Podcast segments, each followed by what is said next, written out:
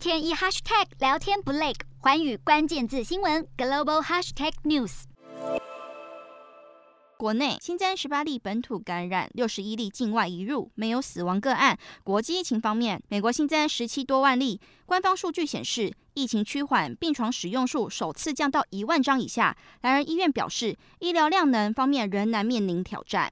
英国新增六万六千多例，当局九日宣布松绑全部防疫法规，包括确诊隔离的规定，都将在两周内解除。不过，部分科学家警告言之过早。法国新增十五万多例，死亡人数达三百一十例。随着疫情趋缓，当局也开始放宽限制，宣布境内夜店从十六号起重新开放。德国新增二十四万例，一家研究中心显示，本土单日新增确诊数正在放缓，而第四波疫情可能会很快就结束。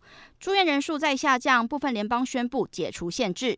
日本新增近十万例，当局在东京设大型接种中心，十一日起每天打疫苗人数增到五千人。防卫大臣岸信夫到场视察，呼吁民众尽早打第三剂疫苗。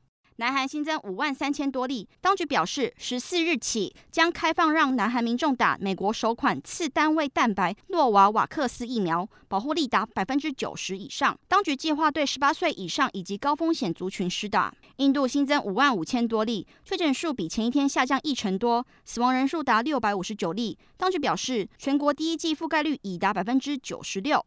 越南新增两万六千多例，新年假期后确诊数大增，当局表示医疗系统恐会超过负荷。印尼新增四万多例，疫情持续升温，死亡人数七十四例。研究指出，感染奥密克戎后的痊愈者仍可能会再次感染。马来西亚新增一万九千多例，一群民众春节期间相约聚餐，为降低染疫风险，赴约前集体检测全程阴性，没想到一顿饭后至少十二人确诊。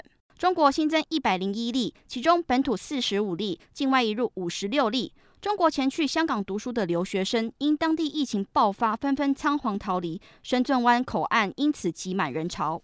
Hello，大家好，我是寰宇新闻记者孙以玲。你跟我一样非常关注国际财经、政治与科技趋势吗？记得追踪寰宇关键字新闻 Podcast，以及给我们五星评级，更可以透过赞助支持我们哦。